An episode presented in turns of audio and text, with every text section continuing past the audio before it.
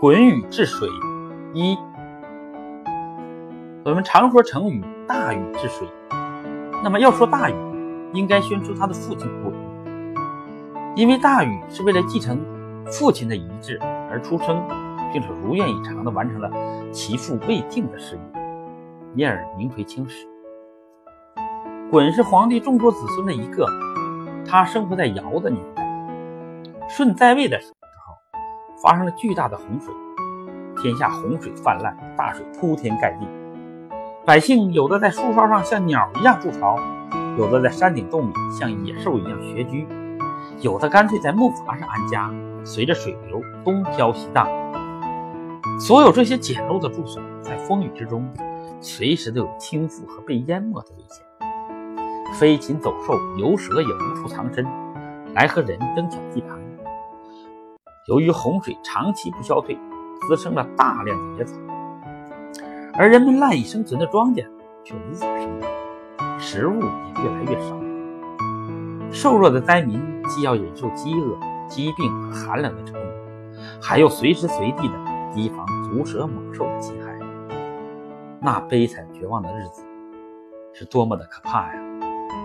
这个时候，仁慈而圣明的尧开始为人民处于这样。的困境而忧虑不安起来，他召集有文治武略的大臣来商讨如何对付如此后泛滥的洪水。天上众神对于天下万民所遭受苦难都无动于衷，唯有鲧真心哀怜灾民。鲧和防风是好朋友，防风是一个巨人，站立的时候好像山那样高，躺下的时候好像河那样长。鲧则。刚好相反，他的身体非常小，长三寸，重六两。当两个人站在一起时，大小对比十分明显，常常令人发笑。鲧对防风说：“我们俩应该为苍生百姓去治理洪水。”于是向帝皇请命，帝皇答应了他们的请求。他俩听说在天地那里有一种名叫息壤的神奇东西，那是一团。能无限膨胀、生长不息的泥土，碰到水就会不停地生长，可以用来治理洪水。两人打算去天庭偷取宝贝。巨人防风身高百丈，站在山顶上，伸手可以触到天庭。他用手托着滚，把滚送上了天庭。滚借着自己身材微小、不容易被人发现的优点，在天宫里来去自如。入无人之境，熙壤藏在天帝的宝座下面。鲧悄悄地来到帝座后面，很顺利地取回了东西。然后防风用手把鲧接下了天庭。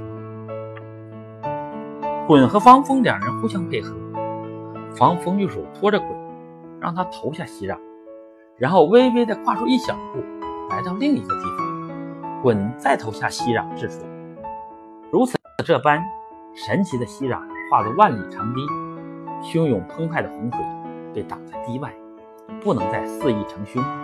堤内的积水也在泥土中干涸，一大片起伏的原野出现在人们面前。本来已经绝望的百姓纷纷从藏身之处出来，心里充满了新的希望。江河上游的水被制止住了，下游的水就畅通无阻地流进了大海。人们自然就免于洪水之灾了。百姓感激鲧的大恩大德，都在商量要推立鲧为王。地界的呼声越来越高，惊动了天庭里的天庭。这时他才知道息壤被偷了，于是十分的震怒，将息壤全部收回。这样一来，江河上游被暂时堵住的水又倾泻而来，平旷田地之间又被洪水吞没。大地变成了一片泽国。看到这个情形，帝皇又担心又害怕，担心洪水无法控制，还怕天帝责怪自己，于是把一切责任都推到鲧和防风身上，要将他们斩首问罪。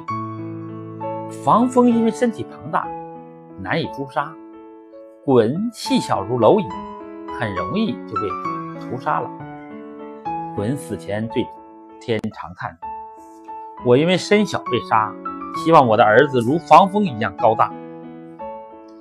鲧虽然肉身被杀，但是他的精魂因为抱有很深的冤情而久久没有散去。借着精魂的力量，鲧的尸体三年没有腐烂，而且他细小的身体越来越大，肚子里似乎孕育了一个新的生命。他希望新生命去完成他未尽的事业。新的生命在父亲腹中生长变化，吮吸着父亲的心血和精魄，他的能量已远远超过父亲。滚死而不腐的秘密，让虎首人身、四体长镜、前舌操舌的强梁发现。他急赴天庭向天帝汇报，天帝很担心将来会后患无穷，就派了一个天神，带了一把名叫无刀的宝刀。去砍杀滚肚子里的新生命。天神来到羽山，看准了就一刀砍下。刀锋所及之处，鲧的肚子突然裂开，从里面蹦出一条细小的鱼，见风就长，越变越大，最后化身为龙，盘曲跳跃，飞上了天空。这条龙就是大禹，他继承了父亲的遗志，继续治理洪水。